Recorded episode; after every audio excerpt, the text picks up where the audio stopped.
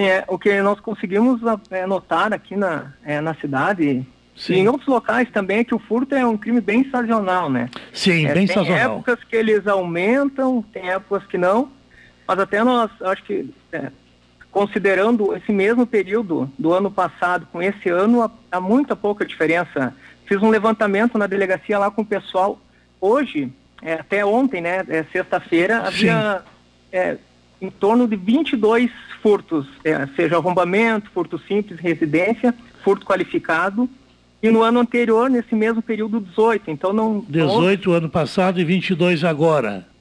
É, sendo que nas últimas semanas deu um aumento, aumentou, né? Perfeito. É, inclusive a gente viu essa, essa manifestação da população em algumas redes sociais aí, preocupadas aí, inclusive disseminando fotos. Eu não sei o que é que se tem a dizer a respeito disso, doutora. É, a orientação assim que a polícia pode passar é que sempre que surgirem essas essas informações é procurar a polícia, né? Procurar a polícia civil, a brigada militar, para se inteirar, para ver qual é a real é, necessidade dessa preocupação. Claro, é preocupante, né? É, furtos acontecerem. O que eu acho que as pessoas têm que cuidar um pouco mais é no tocante a deixar portas abertas. Alguns furtos pode parecer que não, né? Que, mas acontece realmente, deixam as janelas abertas da casa. E hoje em dia, nenhuma cidade, e a nossa cidade é, também não é diferente das outras, aumentou muito né, a criminalidade. Então nós não estamos numa cidade em que dá para se dar o luxo de deixar uma janela, uma porta encostada ou aberta, né? Perfeito. O pessoal está sempre cuidando. Então o que eu acho que quando começam essas, essas informações, é, é, importante perguntar. É, nós temos um WhatsApp da polícia, que depois eu posso até passar. Sim. É, algumas pessoas, inclusive, foram na delegacia, nos ligaram perguntando, né? E a, a orientação que se dá tem que ter cuidado, não adianta. Alguns furtos, inclusive, acontecem durante o dia em que as pessoas realmente estão trabalhando, não estão em casa, né? Então, estão crescendo cada vez mais, é, o pessoal está cada vez é, com a imaginação mais fértil para a maldade, né? Poderia dizer. Porque agora nós temos até o.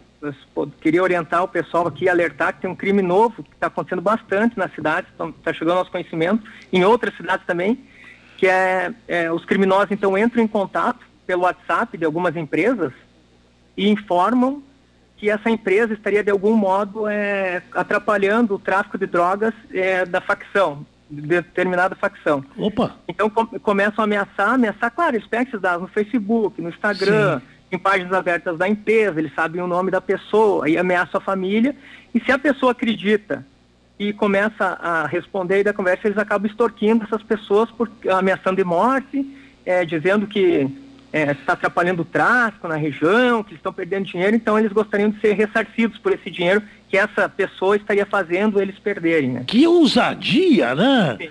Mas são é, pessoas aleatórias, geralmente Sim. de empresas, né? Que está exposto. Sim, ele vai na empresa e diz que a empresa está criando prejuízos para o negócio Sim, mas... ilícito dele e ele quer ser ressarcido pelos prejuízos que está tomando. Mas... É isso que eu entendi? Sim, é, mas é só pelo WhatsApp, né? Geralmente, pelo WhatsApp, claro. Diários, né? Mas não vão botar cara, né? Não, não.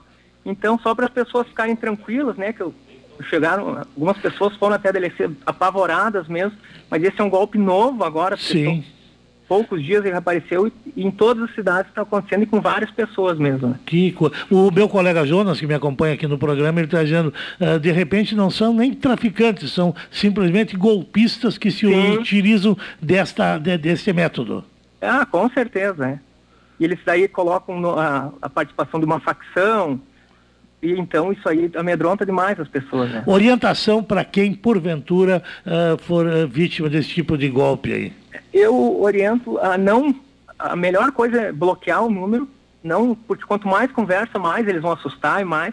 Bloqueia o número e vai até a delegacia de polícia para nos passar a situação. Daí lá a gente vai é, dar os encaminhamentos, né? Mas é, não se deve dar conversa ou trocar mensagem, nada. Pode bloquear o número porque é golpe uma, uma investigação bem difícil, que tomou tempo ali do Sim. pessoal da investigação da delegacia.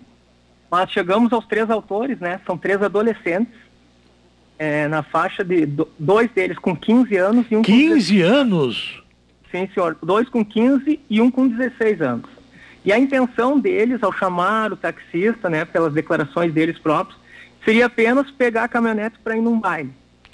É, num setor lá da área indígena. Que coisa! Os meninos de 15, 16 Menino. anos uh, provocaram quase a morte de um cidadão que está trabalhando para pegar a caminhonete para ir num baile. Deixa eu traduzir em miúdos. Isso aí?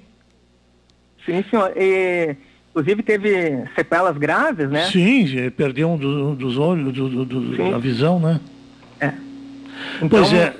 E esses menores já foram encaminhados, enfim? A... É, eles foram identificados, então já ouvimos eles, né? Juntamos todas as provas, afinal. E a semana que vem nós vamos encaminhar para o Ministério Público, né? Claro, que vai decidir, então, vai decidir a internação deles ou não, ou alguma medida, né? Contra. Eles são da comunidade do Guarita? Sim, ali da reserva indígena, não tinham antecedentes. Não tinham antecedentes? Um deles só é, tinha, foi encontrado um dia, tempo atrás, em torno de um mês, com alguma munição na escola.